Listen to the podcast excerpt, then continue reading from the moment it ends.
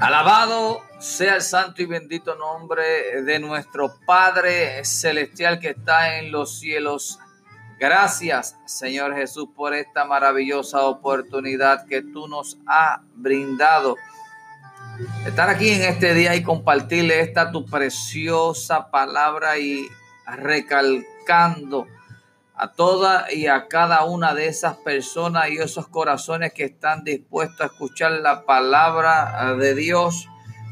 En este su programa, hablando a tu conciencia, este es su hermano en Cristo, Edra Bulgo, queriendo traerle una palabra profética de parte de nuestro Señor Jesucristo. Y la palabra se encuentra en el libro de los Hechos, capítulo 1, verso 4. Y dice así la palabra en el nombre del Padre, del Hijo y del Espíritu Santo. Amén. Y estando juntos, les mandó que no se fueran de Jerusalén, sino que esperen la promesa del Padre, la cual les dijo, oíste de mí, porque Juan ciertamente bautizó con agua, mas vosotros seréis bautizados con el Espíritu Santo dentro de no muchos días. Que el Señor añade bendición a su santa y divina palabra. Alabado sea el nombre de Cristo Jesús Santo. Maravilloso Dios. Sí, querido amigo y hermano. Eso, ahí estamos hablando sobre la promesa que le da nuestro Señor Jesús a sus discípulos. Y automáticamente si seguimos leyendo la palabra hay algo bien interesante porque en el verso 7 hay, hay una pregunta que primeramente pues se hacen los discípulos a Jesús y le dicen, ¿restaurarás el reino a Israel en este tiempo? Pero más sin embargo la respuesta de Cristo Jesús en ese momento y le dijo, no os toca a vosotros saber los tiempos o las sazones que el Padre puso en su sola potestad.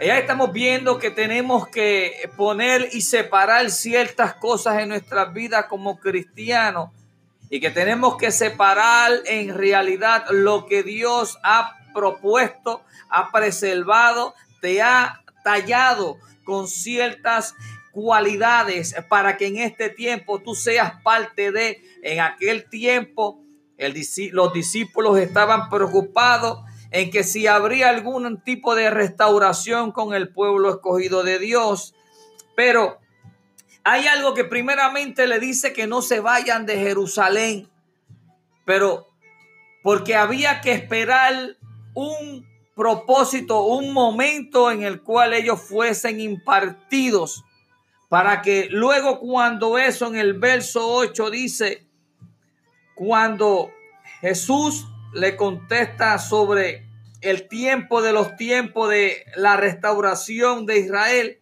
pero Jesús luego en el verso 8 le dice, pero recibiréis poder cuando haya venido sobre vosotros el Espíritu Santo y me seré testigo en Jerusalén, en toda Judea, en Samaria y hasta en lo último de la tierra. Primeramente le está diciendo que esperen en Jerusalén. Y luego le están diciendo que cuando sean impartidos ellos le fuesen testigos en Jerusalén, en Judea, en Samaria y en todos los confines de la tierra. ¿Y qué es lo que está pasando, querido amigo y hermano, que en este tiempo nosotros hemos sido impartidos con ese poder maravilloso del Espíritu Santo? Y entonces queremos encajonar y no queremos que se muestre, ni queremos hacer nada para que otra persona sea impactada de ese poder que es el que se supone que tú impartas a las vidas a esas almas atadas cautivas por ese maligno, cautiva por ese eh, llamado Satanás que vino a robarla, matar y destruir. Pero más sin embargo, estamos viendo que aquí en el verso 8, para que fuesen ustedes testigos de esto, nosotros estamos en un momento, estamos en una situación en la cual eh, muchos de los cristianos pues no sabemos qué es lo que vamos a hacer por todo esto que está sucediendo alrededor de nuestras vidas. Y nos hemos olvidado del llamado, no hemos olvidado de lo que Dios en realidad quiere hacer en tu vida y que Dios quiere que tú hagas, que tú seas partícipe de ese sueño en el cual Dios te ha depositado, ese sueño que Él te ha escogido para que tú formes parte de Él que tú formes parte de ese maravilloso sueño de llevar el Evangelio para que todas esas almas se salven, que no se pierdan, pero que tengan esa vida eterna. Ese es el verdadero llamado de un cristiano, de un evangelista, de un misionero, de un pastor, de un profeta, es llegar a que la palabra de Dios llegue a las almas que están cautivas para que ellos puedan ser libres y nosotros poder declarar la palabra de sanidad, de liberación, palabra en realidad sea la que haga bajo el poder de su maravilloso Espíritu Santo. Sí, querido amigo y hermano, esto es bien interesante porque primeramente pues le dice que esperen, luego le dice que cuando suceda eso, entonces que le fuesen testigos. Estamos viviendo en un tiempo en el cual Dios te ha preservado, te ha llevado a tal ciudad, a tal estado, te ha capacitado, pero más sin embargo tú no has querido salir, ni has querido hacer, ni multiplicar los dones que Dios ha puesto en tu vida. Esto es el momento en el cual tú deberías pensar y saber que lo que Dios depositó en tu vida, eso no te pertenece, sino es algo para que tú lo impartas a las otras vidas. Que con ese llamamiento, que con esa palabra que va a ser desatada, que tú puedas lanzarla confiando en ella y que ella no va a tornar sabiendo que ella no tornará atrás vacía Querido amigo y hermanos, este es el momento, este es el momento preciso, año 2020, año de una visión perfecta.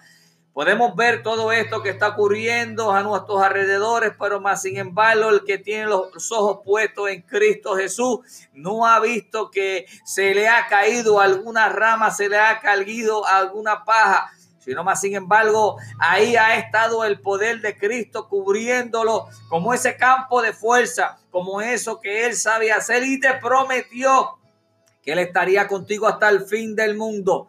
Sí, ya pasaste el momento en el cual ya fuiste eh, recibiste el Espíritu Santo, fuiste dotado, fuiste capacitado. Ahora te falta que tú salgas y que lleves esa palabra y que tú hagas que se haga rema en la vida de los otros hermanos, porque es uno de los mandamientos principales. Ama a tu prójimo como a ti mismo. ¿Cómo? Tú vas a decir que tú amas a tu hermano cuando tú lo estás viendo que está haciendo algo que no le agrada a Dios y tú le estás permitiendo y aún le ríes la gracia. No, querido amigo y hermano, vamos a reprenderlo y vamos a impartirle lo que en realidad la palabra de Dios te ha puesto en tu vida. Tú eres una persona que está diseñada para restaurar, para salvar, para sanar, para, para que hagas libre esas almas atadas y que ellos vengan a arrepentimiento. Oh, querido amigo y hermano, este es el momento. Este es el momento, querido amigo y hermano. Dar por gracia lo que por gracia tú has recibido. Querido amigo y hermano, Dios les bendiga mucho. Este es en Cristo, Edra Bulgo, hablando a tu conciencia. Sean bendecidos en esta preciosa y hermosa tarde de hoy. Recuerde que estamos ubicados en la 3050 Northeast Jacksonville Road en Ocala. Si no estás sirviéndole, si no estás activo, si no estás en una condición en el cual no sabes ni, ni siquiera cómo te sientas. Haz de esta tu casa.